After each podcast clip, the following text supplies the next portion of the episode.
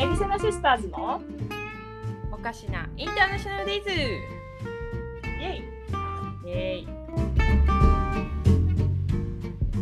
3 Tá. あいいちょちょ待ってちょ待ってちょっとセナも水飲むわ聞いてないっつうの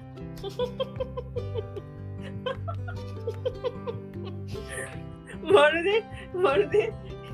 あのちょ聞いてくれてる人が何万人もおるかのき この番組は日本生まれ日本育ちの姉妹が海外生活や国際結婚の経験を互いにシェアし合い励まし合う番組となっております。はい、はい第2回目始まりました第2回目始まりました。えっと、こっち、あの昨日から雪が降ってて、雪そう、4月なのに季節外れの雪がおお降ってて、で、すあのごい。ね今日は積もってないんだけど、昨日朝起きたら積もってて、えどんだけ寒いのそう。で、なんか朝も、あのー学校2時間遅れで始まりますっていう感じで、ここの地域は、みたいな、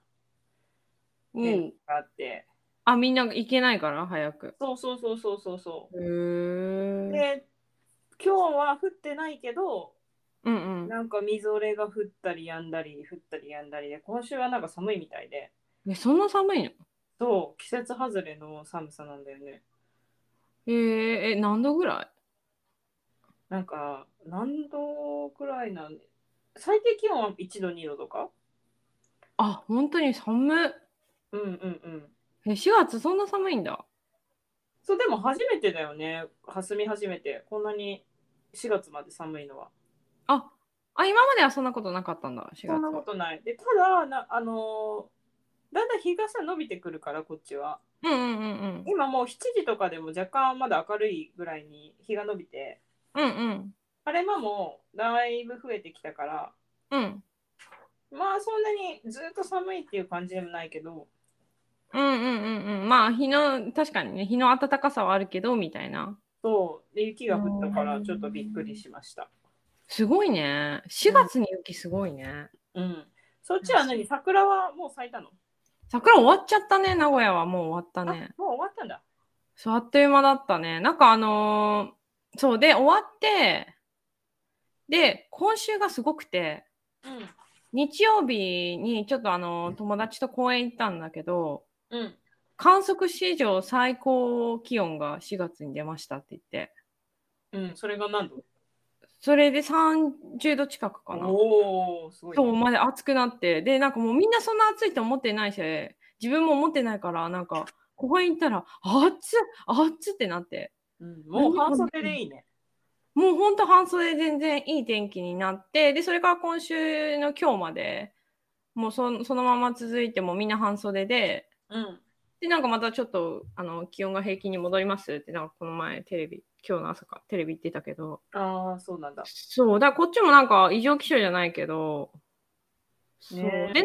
そうで、なんかあの、オーストラリアもなんか、私天気気にするタイプだからすごい。うんあロンドン離れた一つの理由がまあ天気なんだけど、うんうんそう、だからオーストラリアは天気のいい国だし、いいなと思ってたんだけど、なんかこ、去年と今年の夏はもうずっと雨で、へ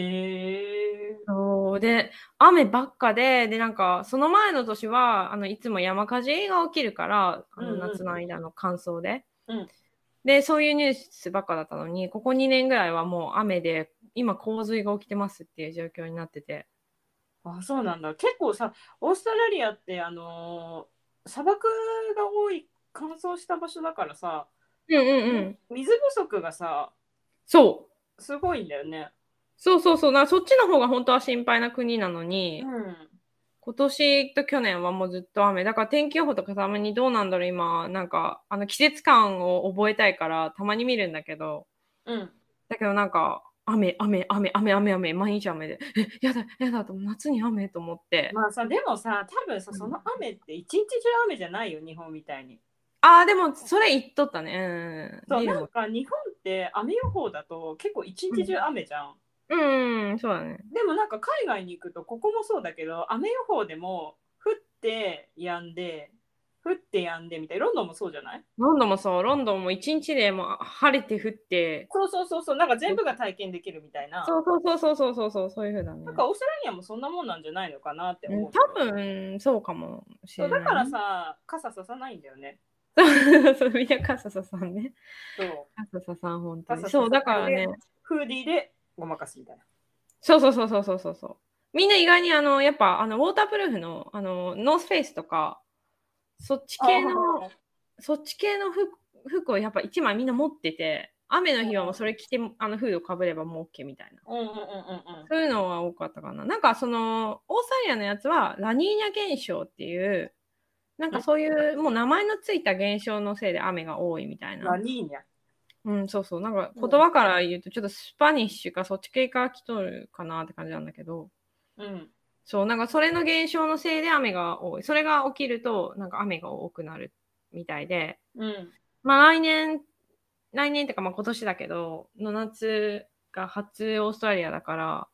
今年はそうじゃないといいなぁとは思いつつ。まあでも短期で行くわけじゃないからね。そうだね。そうだ、確かに短期だとちょっと切ないところあるね。うんんうんうんまあこれからずっと住むって言うんだったら、まあ1年ぐらいね。確かに。いいとは思うんですけど。相変わらずうんポジティブですね。 常にポ ジポジティブティでやらんとやってけんよ。ブ。常にポジティやってけんよ、ポジティブじゃないと。ブ。まあね、わかるい。ろいろあるから、そうそうそう。ね。間違いないそうねそ。う強く生きていかないと。すごいな。でも雪はすごいな。4月に雪はあんま聞いたことないね。本当に。ねえ、本当だよね。うんまあ異常、異常気象すごいよね、最近でも。どの国も。うん。こんなこと今までなかったのにっていうことが普通に起きるから。そう、なんとも言えないけどね。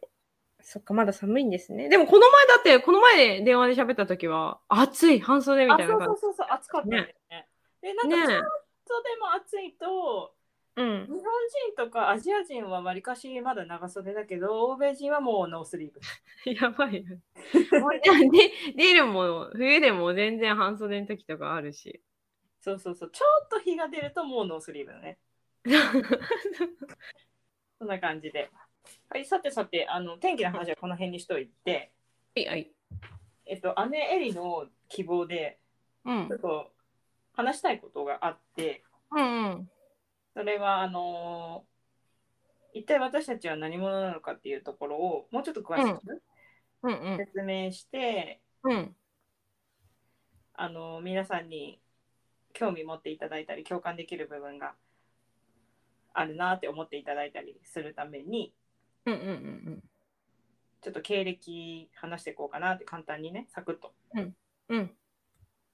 思いまして。はいはい。でもう、あのー私が今年で、今年 36?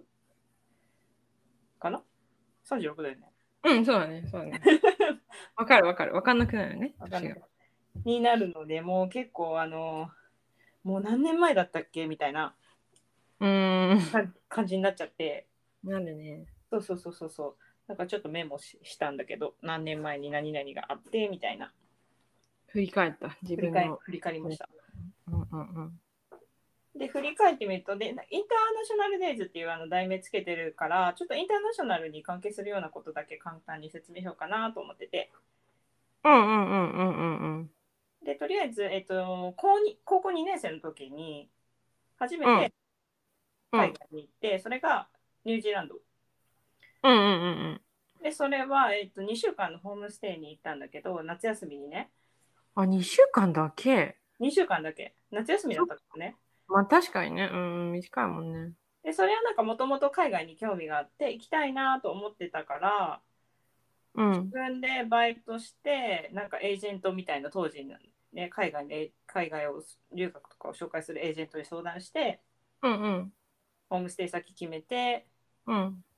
で自分のお金で行けるところと思ってニュージーランドに結局オーストラリアかニュージーランドかその時当時迷って、うんうんうんうん。なんかニュージーランドの方が物価が安いよみたいなのをちらっと聞いてあじゃあニュージーランドにしようってそんなにお金もないしね、うん。あ、そうなんだ。。そうそううそうそれでニュージーランドに行くことにしたんだけど、うんうん。で別になんかホームステイに行ったからって別になんかすするとかはしてなくて、本当にただホームステイだけしてよ。なまあ、だから旅行みたいなもんだよね。あが学校には行かずってことか。そうそうそうそうそう、ホうんうんうんームステイしながらちょっと観光うんうんうんうん。でっていうので帰ったんだけど、結局。うんうんうんうんうんうんうん。で、そまあ、こか短ら、いもんね、2週間ね。そう。であっそというこ間か。らもうあの海外もっと行きたいっていう気持ちになってうん。ハマってったんだけど英語の勉強とかもそうなんだけどね。ちょっとさ、なんかあのーここで話広げていいのか分からんけどさ、うん、たまたまなんかおかんとなんかそういう話しとって、うん、そしたらね、あ、そうそう、なんかホーム、そう、あのー多分 YOU は何しに日本へを見て、うん、で、その時にあのーなんかその、昔の映像なんだけど、今、最近はなんかその再放送じゃないけど、前やったやつもう一回見てるみたいな。うん、うん。でそれであの結構年をめお年をめいたアメリカの夫婦がそのホームホストファミリーとなって迎えたその日本人の子に会いに来た25年ぶりみたいな。うんうんうんうんでやでやっててすごいなって言ってなんかそのホホストファミリーがそんな長いこと付き合いがあるってすごいなっていう話をしてみてたらおかんがうん姉ちゃんはなんかニュージーランドのホストファミリーでいろいろなんか家を出ないかんくなったとかなんかそういうことがあっあたみたいあそれはねあのねその後のオーストラリアだよあオーストラリアなんだそうニュージーランドの時は本当2週間だけだったからうんうんうん別うんうにん特に問題もなく、あそのまま普通に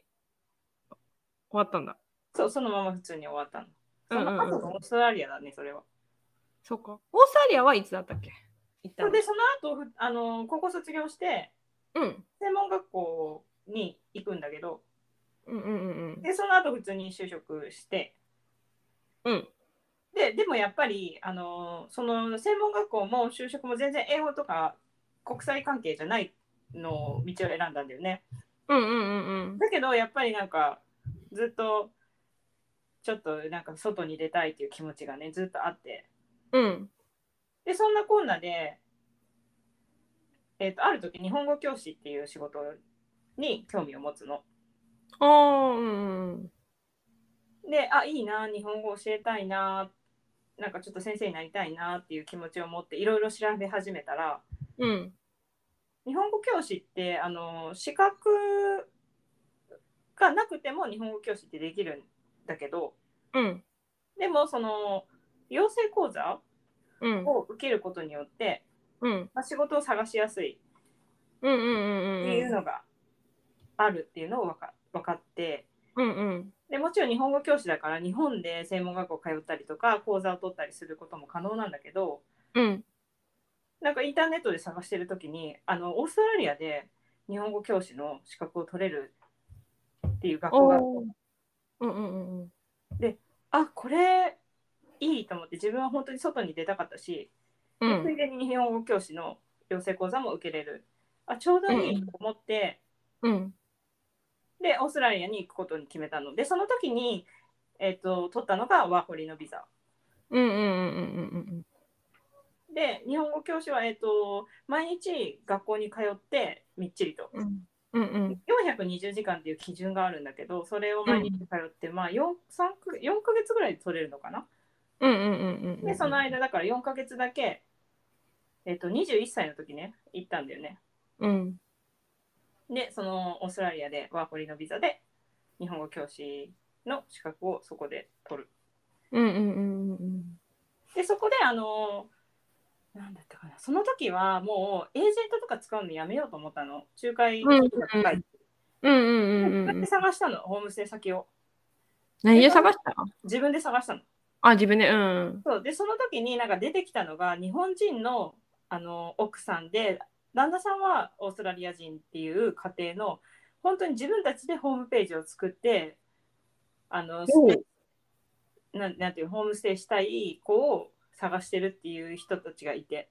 へてえか日本語だったんだよそのホームページも。うんうんうんうんでうん私もそんな英語さ喋れないしそんなに上手にそうねうんそうだからもうそこだったら日本人のお母さんだし安心だからうんうんと思ってコンタクト取ってうん住んだんだけどうん。結構な、なんていうんだろう、なんかその、受け入れるというよりも、ホームステイで家族みたいに受け入れてくれるっていうよりも、もう本当にビジネス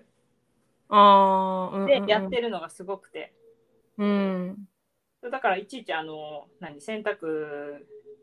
も、なんか、週に1回にしてねとかさ、ほう。なんか節約、節約してお金をかけないようにしようっていうのがすごい見えて、お母さんが。嫌だね。そうそうそうそうそうそう。でなんか子供がなんかおちょっとあんまり覚えてないけど3人ぐらいいて小さいあ子あが。、ああ、うんうんうん。でなんか結構子供の遊びの相手とかさせられるのにほなんかそういうとこ厳しくてでなんかその家の場所がう。うん。結構不便なとこにあってうんうんうんうん。でバスになんか乗っていかないと最寄りの駅に着かないみたいな感じだったのかな。ああ、うん電車内駅ってことね。あそうそうそうそうそうそう。うんうんうんうんうん。で、えっといつもなんか早めに帰ってで歩いてでも行けるんだけど20分ぐらいかかるその駅から家まで。ああ、微妙にね、辛い距離だね。そうでれ歩いて毎日行ってたんだけどうん。なんかすごい帰りが遅くなっちゃった日があってうん。でちょっと夜歩くの怖いなと思ってバスを待ってたんだけどもういくら待ってもバスが来ないの。おー。でそこでなんかその地元のなんか男の子中学生ぐらいの男の子になんか結構絡まれちゃって怖かったんだよね。ああ、うんうんうんうん。すごい怖い思いしてでなんうかんちょっと無理だと思ってでそのホームステイに入った時にお母さんがうん。あのここ結構不便なとこだからもしんなんか夜とか遅くなっちゃったりとかしたら、あの車で駅まで迎えに行くからその時は連絡してねって言われとってうんうんうんうん。であもうこれはちょっと怖い思いしたからもう頼もうと思って頼んだんだよね。うんうんうん。そしたらなんかその迎えに来てはくれたけどその帰りの道ですごいなんか文句言われて、おー。なんかこんなもんめんどくさいみたいな感じで。すごいね。なんか受け入れとるのにすごいね。そうだからなんかそれがああなんかすごい嫌な気持ちになってああもうなんかここで長く過ごしたくないみたいな。ああ、うんうんうんうん。でなんかもし住みやすかったらその4ヶ月まるまる過ごそうかなと思ってたのうん。もう耐えられなくってうんうん。そうそんで、あのーお金は週単位かなんかで払うとってああ、なんか州単位多いらしいね、オーストラリア。あそうだね週単位多いねだからもうなんかあのーもう何買えまもう探しますって自分でシェアルーム探しますってはい早々にあのホストファミリーに話してああ、え、それどんぐらいの時何ヶ月後もうね、だからね、2週間とかで出た。あ、早かったね。ともう嫌であ、そんな嫌だったんだ。で、結構クラッシュファイルにさ、うんうんうんうんうんま。あ、シドニー、シドニーだったから、そうだね。うんうんうんうん。クラッシュファイルにすごい募集かかっとったから、うんうんもううん。自分でさ、で、で、1個目で、なんかいいなと思って見せてもらった部屋がもう1個目ですごい良くて、あもうここにしますって、即決で。うんうん。そして、もうそこに最後まで住んだ。それ、えーシェアハウスって何他の人も住んどる家ってことでも部屋は一人でってことだよね。一人部屋じゃなかったら、高くてね、やっぱり、ね、シドニー高いから。あやっぱ高いんだ。高いからね、あのーうん。その時はね、3人部屋で、え、3人で同じ部屋なのそうそう一番広いマスタールームかなんかかなでなんか3人同じ部屋なんだけどうん。うん2人とも日本人だったのうんうんうん日本人の女の子でうん。ですごいあのすごいか感じのいい人たちだうっんたうから、んうんうんうんうん。あもうここにしようと思って同じ部屋でもシェアルームってできるんだね。じゃあねシドニーはねすごいのなんか他のとこ分からんけどうん。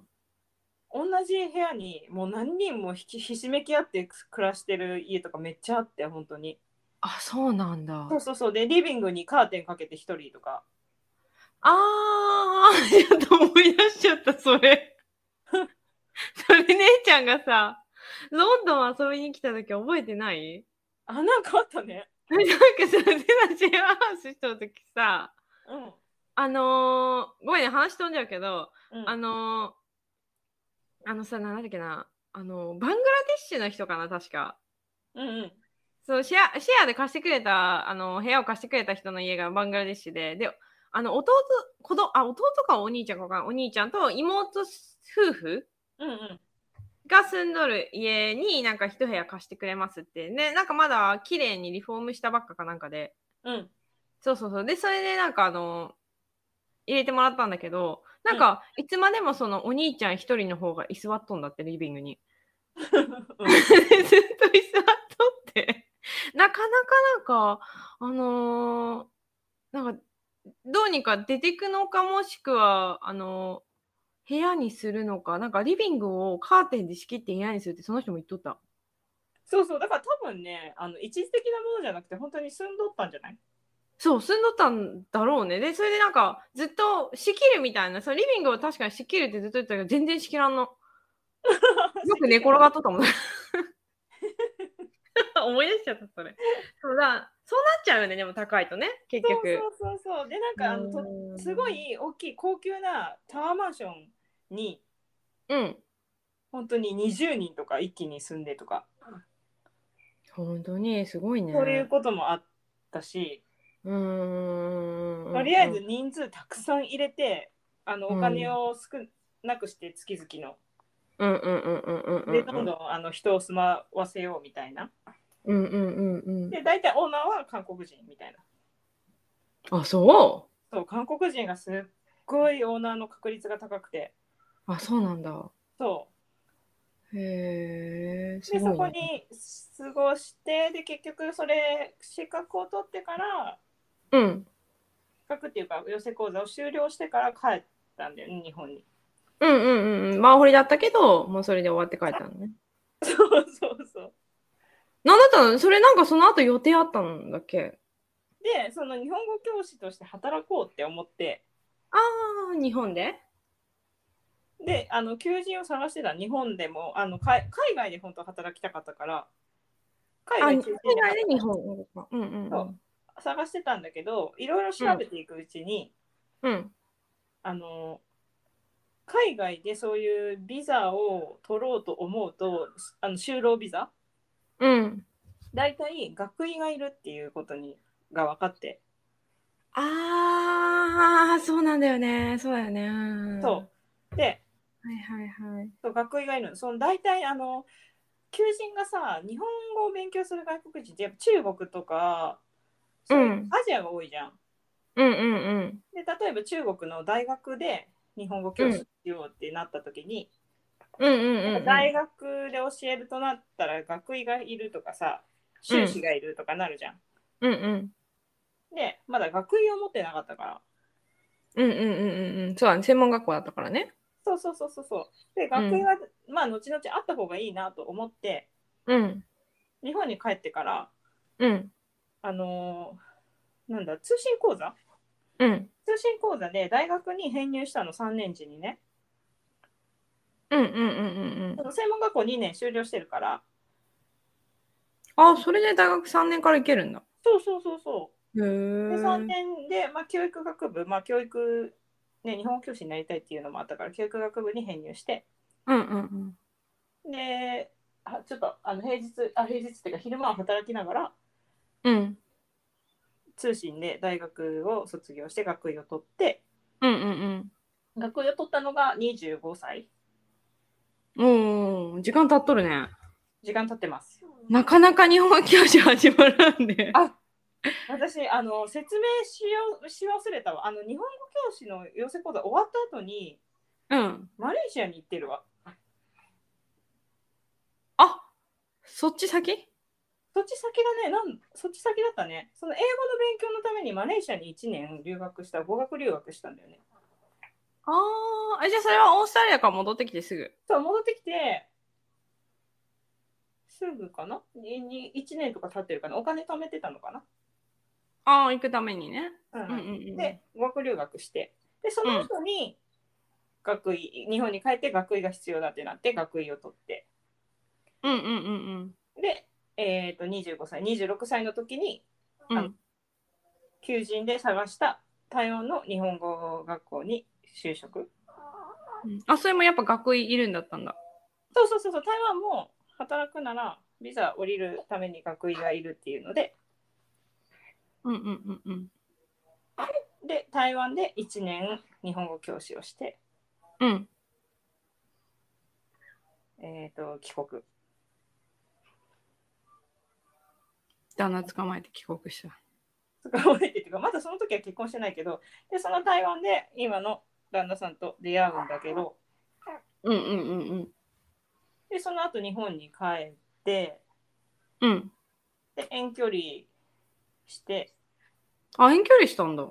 そうそうそうそう日本に帰ってからまあねあの向こうは台湾で働いてるしそんな一緒に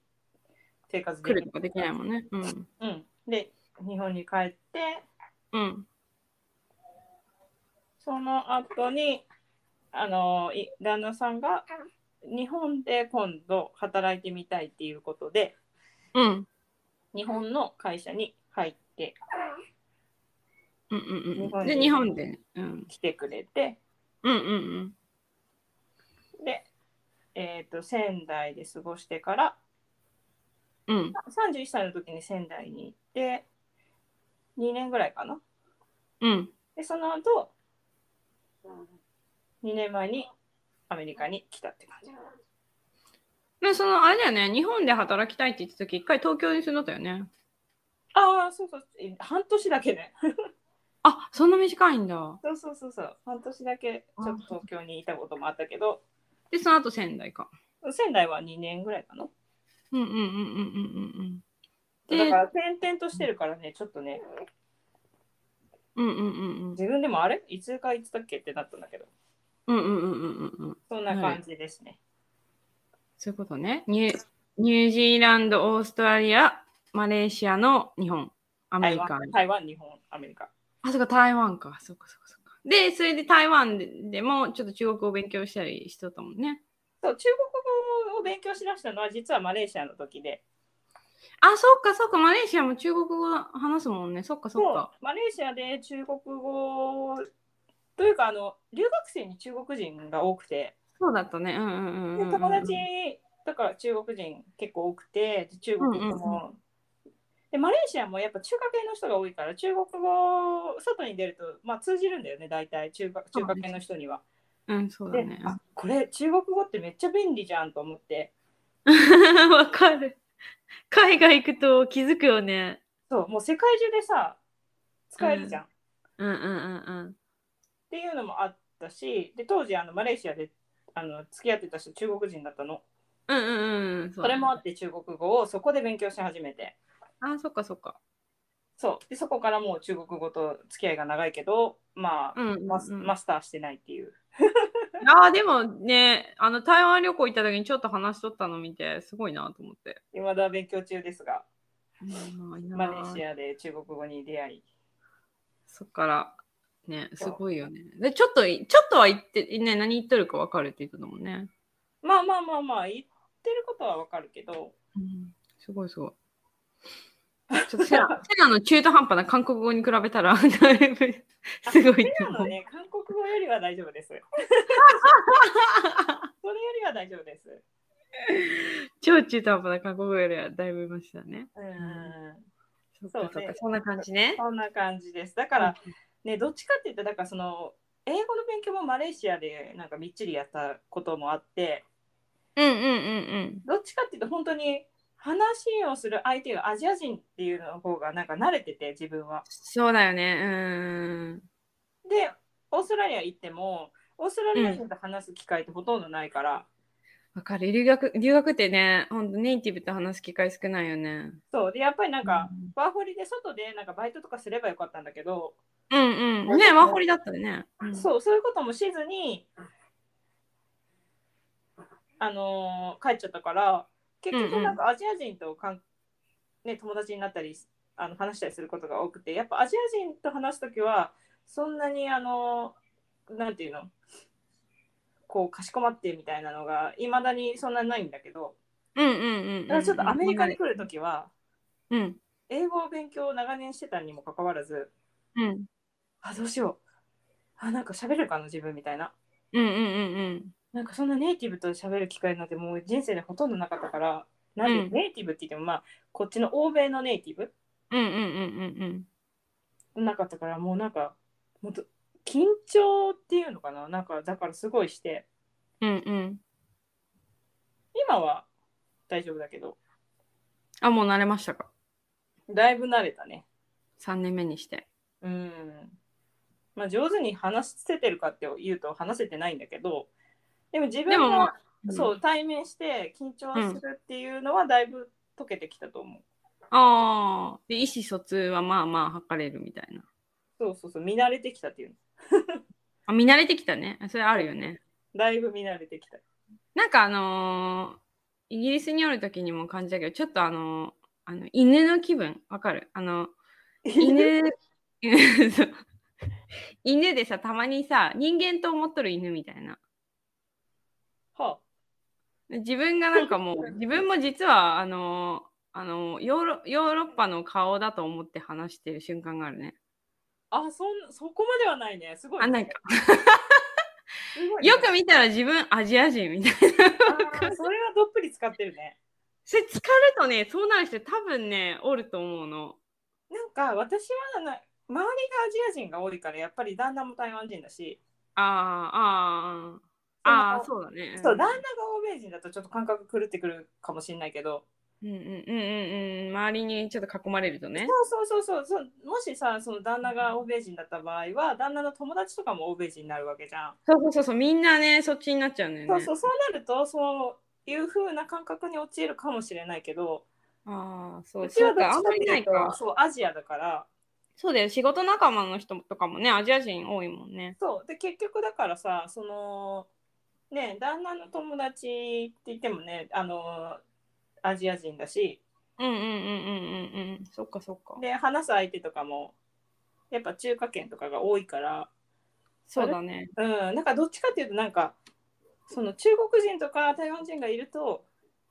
うん。あ安心するみたいなことはにはなってるけど私は。いや、それはね、本当にあるよね。あれ、本当に海外にいるときに、アジア人見たときのあの、安堵感半端ないよね。そうそうそうそう。で、あと言葉もなんかさ、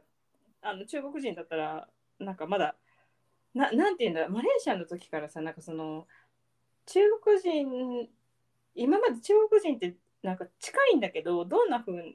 に生活して、どんな考えを持ってとか全然知らなかったんだけど、うんうんうん。マレーシアに行ったことによって、なんかそういうの全部見えたの。うんうん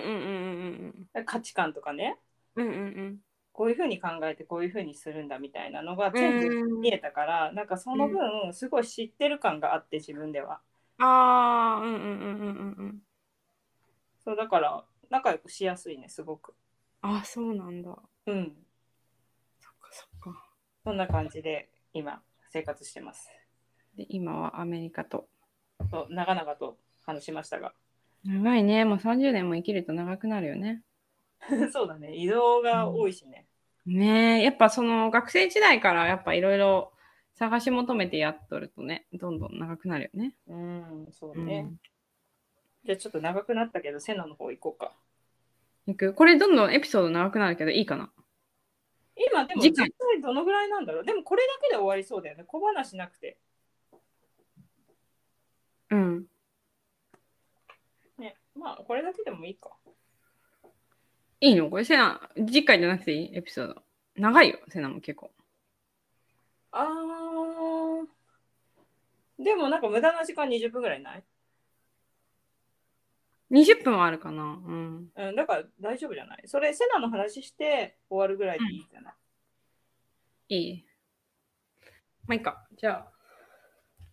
じゃあ、えっと、セナの方はですね、うん、大学、私は普通に高校卒業して大学そのまま入って、うん、うん。で、えっと、そう、大学の時に、の、えっと、3年生の時かな。2年生の時か3年生の時に、あのー語学留学したくて、うんうん。そう。で、あの、前回のエピソードにも話したと思うんですけど、あのー高校の時に英語に興味持ち始めて、うん一番。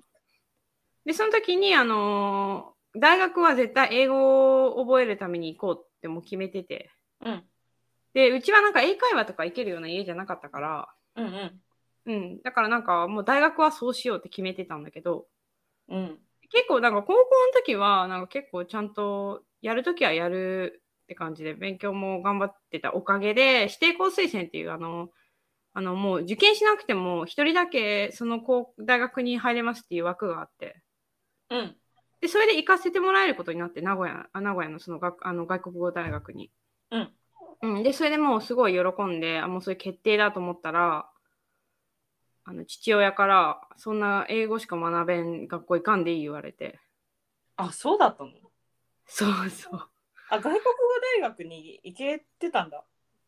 あ、うん、そうそうそう。もうなんか成績だけで高校の行かせてもらえたあのー。そうだったんだ。そうそうそうそう。で、まあ悪くない、あの、むちゃくちゃいい大学ではないけど、もちろん。うん。だけど、普通に悪くない大学、あえ外国語大学の中では悪くない大学だったから、うん。結構嬉しくて、うん。そうで、もう枠もせなって決定って言われた状態だったから、その時にダメって言われて、親に。うんうん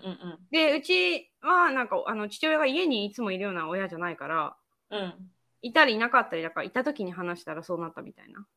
ああ、はいはい。あと、あと、あとで話した話だったから、なんかそうなっちゃって、そしたらもう学校大騒ぎ、本当に高校。あのあ指そう定なんだ校、そう、指定校推薦って一回も決めちゃったら帰れないプラス、自体も本当はできない。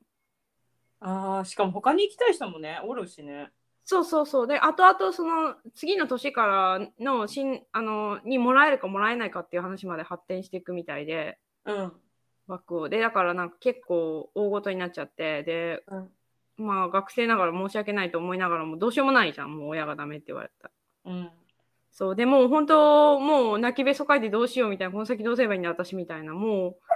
う入試も遅れとるってなった時に本当になんかあのい優しい先生がいて担任の先生がすごいいい人でうん。でわざわざなんかいろいろ調べてくれてなその時代まだ携帯もなかったからうちらうんうん、そうだね。自分でネットで検索なんてできる時代じゃなかったの携帯はあったけど、そう携帯はあったけどでもまだウェブとかをそんな簡単にそうだよね。うん、パソコンと一緒にのように開いてできるとかそんな時代じゃなかったしネットも使うだけお金取られる時代だったからうん。そうだからそんな簡単にあのずっとブラウジングとかできないからだから限られた情報の中でやってたんだけどそこでなんかその担任の先生が英語も勉強できるあのビジネスの大学があるって教えてくれて、うん。うん、でそれだったらどうだっていう話になってこれだったらまだ入試が受けれるっていう調べてくれてうん。でそれを言ったらそれならいいって言われて。うん、なんかすごいいい先生だね。むちゃくちゃいい先生です。せや本当にその先生舐めとってさ、えいじめとったの舐めとってっていうか、なんかまあ、みんなに舐められとって、うん。で、なんか、なんか背背の低い眼鏡かけた女の先生だったから、うん。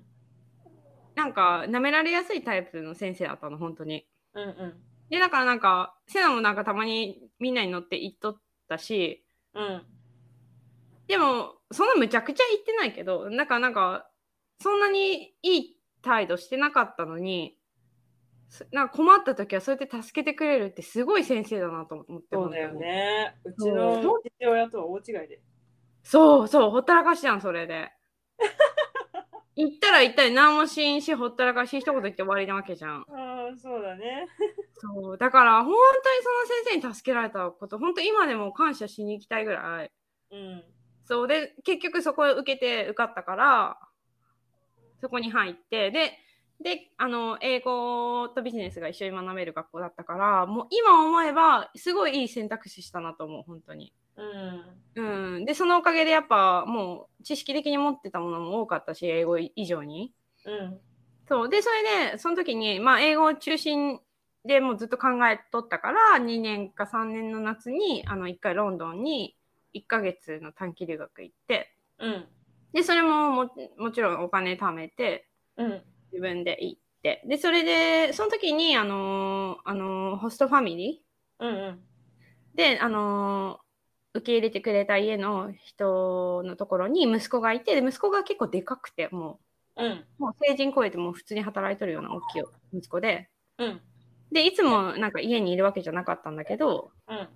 たまにいると普通に話してくれて、なんかやっぱいっぱい、なんいつも受け入れてるから、すごい優しい人で。うん。うん、えなんか拙い英語でもちゃんと聞いてくれるような人だったから、うんでその人になんか、あのーフリスビーやらないかって誘われてうん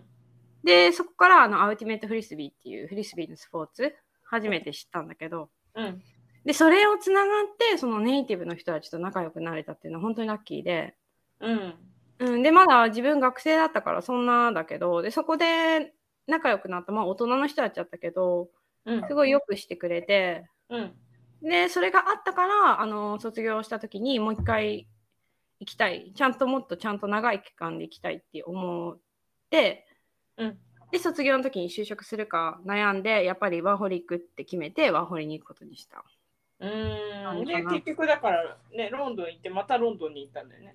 そうでもあのワーホリは最初はロンドンじゃないあそうなんだそうそうあのーロンドンはいいんだけどなんかその学校の質もあんまり良くないんだよね語学学校のうんうんやっぱりなんかあのーとりあえずやってる先生が多くて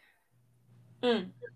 ですごい覚えてるのがあの学校に語学学校行った時の先生はずっと詰め噛んでた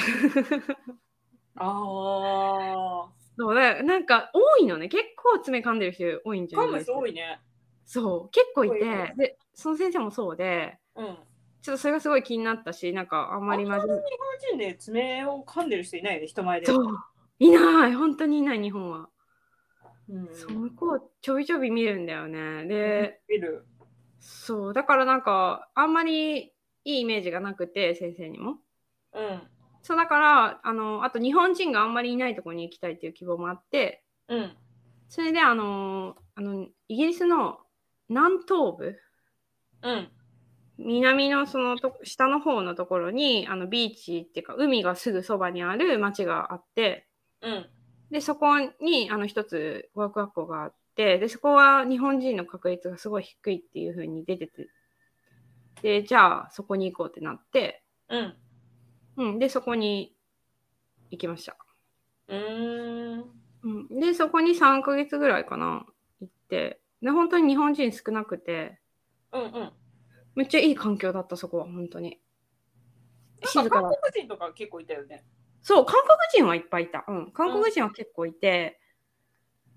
でも別にあのどの国の人が偏っとるってこともなくあそうなんだ結構いろんな国の人いてでもなんかサウジアラビア系もすごいいてああー親の金で来たなこの人たちって思わせる金持ちそうなサウジアラビア系の人が結構いて。うんうんうんうん、でなんかその人たちはその人たちだけで結構固まっていたからあんま喋ってないけどうんうんでも別にヨーロッパの人ももちろんイギリスだから多くてうんで韓国人もいて日本人もいて自分が仲良くなった人たちは本当にもうブラジルの人からいろんな人が混ざって仲良くなれたからすごい良かったなと思って、うーんう。ん、いい環境だったなと思ってでその後あのーそうでその後あのーウォークプレイスメントワークプレイスメントって言ってうん。あの仕事をもらえる、うん。まあインターンシップに近いかな、インターンシップみたいな感じで仕事がもらえるっていうあのプログラムに参加して、うん。でそれでホテルにあの行くことになって、ああ、そうなんだね。そうでそれがあの本当にあの真ん中の方、あのイギリスの本当真ん中の海も何もない内陸の方、あ、また別の場所なんだ。そうそうそう、そこで移動になって、うーん。そうそう、内陸のところに行って、で本当に何もないとこだったけど、そのあの遊園地がそばにあって、う。うん。で遊園地のお客さんが泊まったりするホテルみたいな。うんうんで、あとなんかあの、なんだっけな、あのーあの自然がすごいたくさんあるパークがあるから、そばに。うん。うん。だから逆にちょっとお年寄りでそういうとこ行きたい人が泊まるようなホテルうん。で、あのー働くことになって。うん。でもそこはね、すごいびっくりするぐらいアジア人がいない。ゼロ。ほあぼあ。そう、だからもう、それこそまさに自分の、自分がアジア人ってことを忘れそうなぐらい、 そこでも。そう。で、それで、めっちゃ田舎でバスが何時間に1本とかの世界だったの。うん。それで、だからなんかあのー街に出るんだけど、たまにね、バス乗りの乗り継いで。うん。で、そうすると、中国人とかがたまにおるんじゃん、街を歩いて。うんうん。で、それ見て、あアジア人だと思うぐらい、へえー。本当にいなくてでそれででそこで確か夏のその繁忙期かなんか働いてで冬になる前にもう出てうん。んでそれでロンドンじゃなくてそこのホテルの近くの町で仕事探そうと思ったんだけどやっぱり自分のあんま拙い英語とうん。アジア人ってこともあったんかなもうとにかく本当に仕事がなくてかなり苦戦してたよね、その時。かなり苦戦してかなり挫折したねあの時そは。れ、すごい覚えてる。挫折してたの、すっごい覚えてる。あ本当にそうそうそう。で、なんか住んだ家のさ、ベッドに飲みがさいてさ、 そうそうそう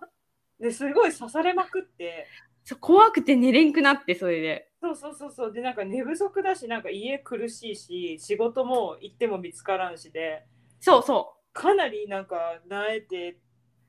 うるそうっていうの、すっごいきいいよ印象ある。あ本当にうん。いやあれは本当に最強の挫折だったねもう本当飲みも怖いしなんか多分そのシェアハウスのところの前に住んどった人が犬がおったかなんかでうんうん。でそれで多分飲みがいたんだよねうんうんうん。そうあれは本当にねもうね辛くてなんか嫌なことって重なるんだなって聞きながら思った。そう本当そうだよねそうなんかであのー自分で CV 作ってうんあのーまあアメリカだとレジュメかなレジュメだけどあの、イギリスだと CV なんだけど、うん持ってってあのーあのカフェとかですっごい勇気振り絞って自分の拙い英語でうん。勇気振り振り絞って「あのすいませんこれ CV 持ってきたんですけど」って言ってうん。そしたら「あぽい」みたいな本当にえもうほん捨てられちゃったの捨てるっていうかもうその辺見もしずに置かれるとかああ。もう見ないだろうっていうところに置かれるうんうんうん。とかなんかもうなんかそういう態度だったしみんなうん。そうだからもうなんか誰もサポートしてくれんし誰もいないしうん。ああもう無理だと思って本当にうん。これ仕事見つからんわってなってうん。でそれでもうあのー諦めてロンドン行ったって感じかなああ、そうなんだね。やっぱそう厳だねしいよね。もうでもそれが、ね、実際だよね。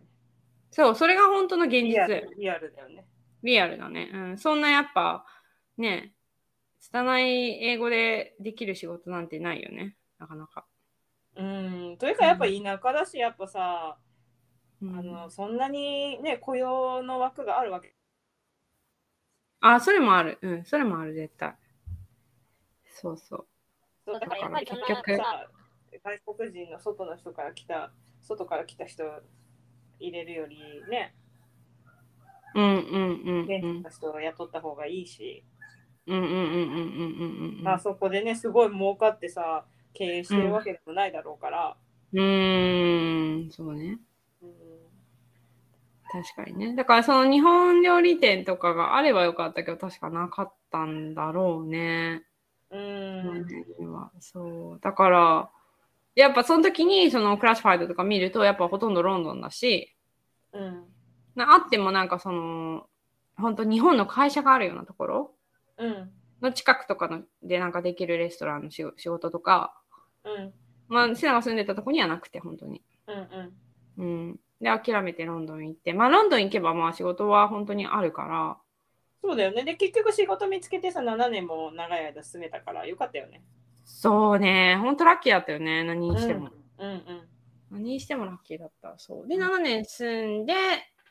で、結局、まあ、天気のこともありの、戻ってきて日本に。うんで、今に至る。そう。だねそうだね。だから、そんないろんな国に行ってはないんだよね、セナは。うん旅行ではあるけどねうん、旅行ではあるけど、住んだのは結局、イギリスだけだっていうね。うんうんうんうんうんうんうん。っていう感じだね。そうだねまあそんな感じでうん。お互いあの国際結婚して今に至るけどそうね。うん うんそれが私たちの生い立ち。生い立ちね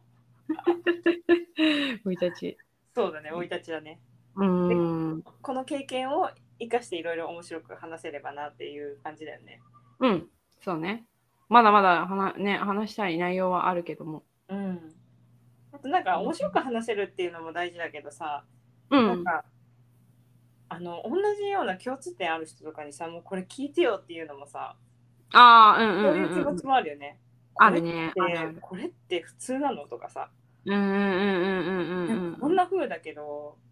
他はどうなんだろうとかさうんうんうんうんうそん。ういう気持ちもあるもんね。あるあるあるある。すごいある。ねやっぱりなんか普通のね、日本人がしてきた経験じゃないから、うん、なかなかその経験ししとる人じゃないと分からんことも多いから、そうだね。そうそうそう。だからそういう同じような経験をしている人たちにうんうん。共感してもらえるとまた嬉しいよね。嬉しいね。あと、うんなんかそういうのに興味があってもまだ行動に移すまで行ってない人とかのねちょっと励みとかになれればいいよね。うんうんうん、そうだね。まあ大したことはしてないんだけど 全然。行ったからって別に大したことをしてないんだけど。そうね、ほんとそれね。行ったからで別にすごい、すごいねとかよく言われるけど、別にすごいことしてない。そうそこでまた行ってからまたすごいことすればいいんだけどすごいことはしてないよね。そうそうそうそうそこでなんか成し遂げればいいけど別に成し遂げてもない。成し遂げてはないんだけどまあ経験はしたっていう。そうそうそうまあ、かなりかなりしょぼいけど。うんそう大したことしてない本当に、うん普通に生活しとっただけってこ感じだんなけどね感じだね。うん、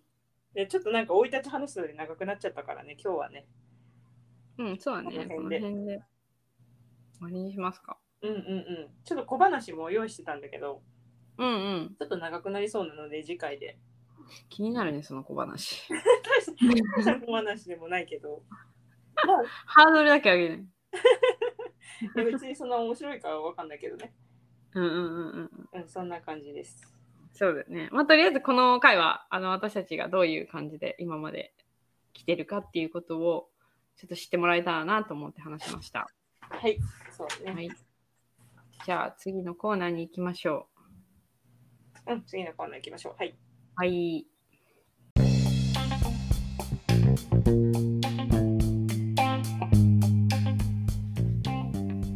英語で Listen to Music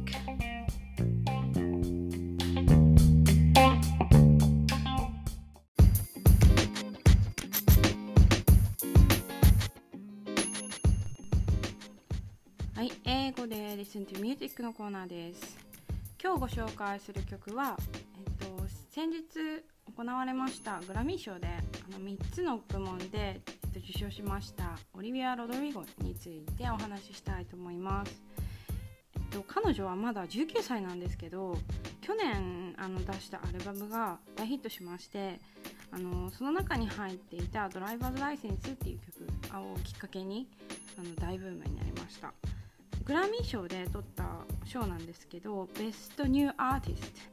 ベストポップソウルパフォーマンスとあとは、えっと、ベストポップボーカルアルバムっていう賞で賞を取りましたあのーやっぱ歌唱力についてもとても認められているのがこのあのポップボーカルアルバムで選ばれるっていうねよくわかりますねえっと他に、えっと、このベストポップボーカルアルバムで、あのーノミネートされていたのはすごいですねジャスティン・ビーバー、Do the Cat、ビリー・アイリッシュ、アリアナ・グランデでしたねその中でオリビア・ロドリゴが、えっと、賞を取りましたえっと、ドライバーズライセンス結構、あのーバラードなので暗い曲なんですけど本当に彼女の歌唱力がよく、あのー評価されされるあの素晴らしい歌になってますもし聞いたことない方がいたらぜひ聞いてみてくださいで今日はあのその歌詞をあー簡単にちょっと短いんですけど、えー日本語訳にしたものを読んでみたいと思います先週ドライバーライセンスを取ったただ私たちがいつも話してたようにだってあなたは私が家に送っていくのをすごく楽しみにしてたからでも今私は泣きながら郊外を走ったあなたがそばにいなかったから私たちは完璧ではなかったのは知ってたけど誰にもこの気持ちになったことはないあなたがどうやって私がいないことを気にせずにいられるのか想像もつかないきっと私について書いたあの曲も何も意味しなかったんだろうだってあなたは一生って言ったけど私は一人であなたの道を走ってるっていうあのーちょっと一部の歌詞なんですけどあのー結局タイトルの「ドライバーズライセンスは」そんなにメインのストーリーではないんですけどあの免許証を取ってあの一緒に車に乗る予定だったんだけどもうその時には彼はもういなかったっていう形の歌を歌ってますで今回この歌から、あのー紹介したいと思っている単語なんですけど「mean」っていう単語です、あのー学校でも早い段階で習うと思う思うので皆さん意味をよくご存知だと思うんですけど「mean」っていうのは何々を意味するっていう動詞として使われます。えっと、mean が面白いなと思ったのはあのすごく単純な単語なんですけど使い方によっていろんなあの意味に変わる言葉で例えば「キラキラマーク」みたいのが書いてあったとしてその横に「これは星を意味します」っていう説明文が書いてあったとします。そしたらその説明文があの英語になると「This means star」になります。でそれがね「means」は何々を意味しますっていう説明などに使えるんですけどそれだけじゃなくてあの全然違う使い方で例えば「あ Will you marry me?」って誰かが言ったとします。でえ本当に言ってんのっていう時に「Do you mean it?」本当にそう思って言ってるっていうのに「Do you mean it?」っていう言い方もできますだから「mean」っていう意味でも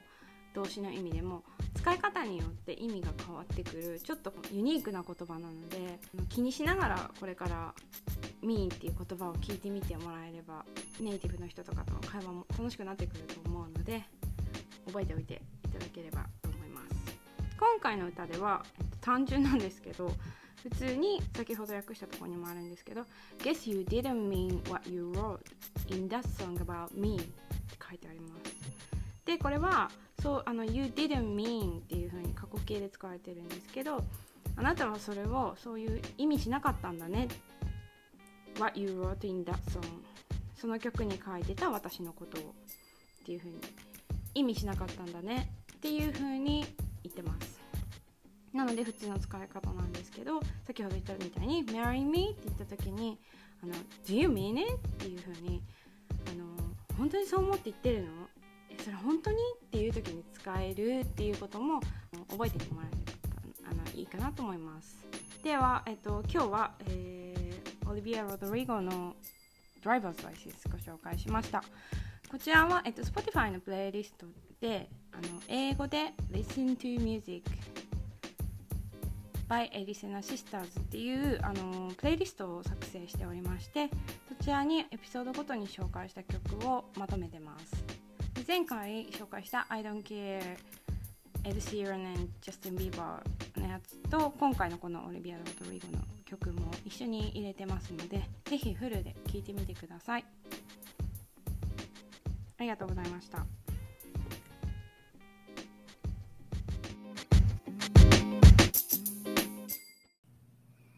はい、今日のエピソードはどうだったでしょうか。えー、インスタグラムを、えー、とこのポッドキャストのために開設していますので、えー、と名前はエリセナシスターズ ERISENA シスターズは SISTERS で検索したら出てきますので、えー DM で問い合わせとか感想など募集しております。あと日常もねうん。私たちの更新どんどんしていきますので興味ある方は見てみてくださいはい。あと G メールも作ったねそうだね、Gmail も一緒で、うんエリセナシスターズが ERISENA、シスターズが SISTERS、at gmail.com。うんそちらでもあの問い合わせ感想を募集しておりますはい、じゃあまた来週ね楽しそうみにしてねください、、来週もまたお会いしましょう。はいバイババイイバーイ。